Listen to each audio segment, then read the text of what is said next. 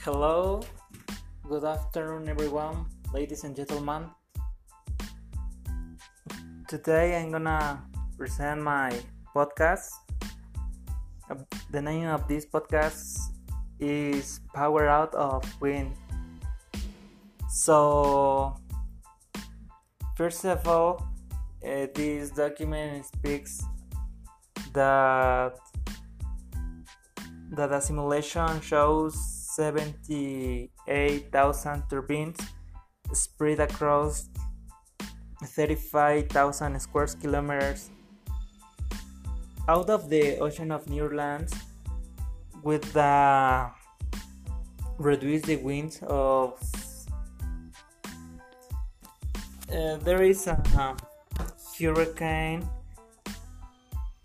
Katrina is called it was category 3 mm, 78,000 turbines each one 100 meters high with a plane span 170 meters in diameter spaced about 650 meters apart of spanning and region of Asia 2.5 times 2.5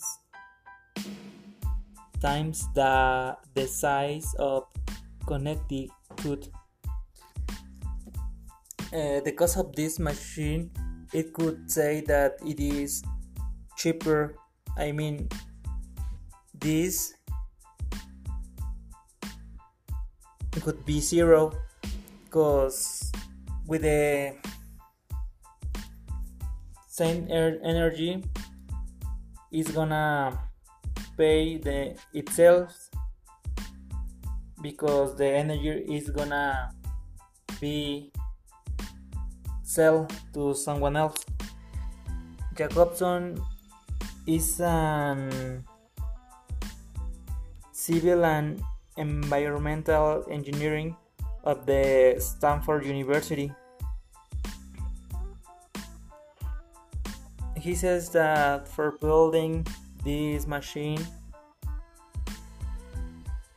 it cost millions of dollars. The main tar- target for of this topic it is that the this machine reduce the speed of the wind and the impact of the one kind of hurricane will be less than than this hurricane attacks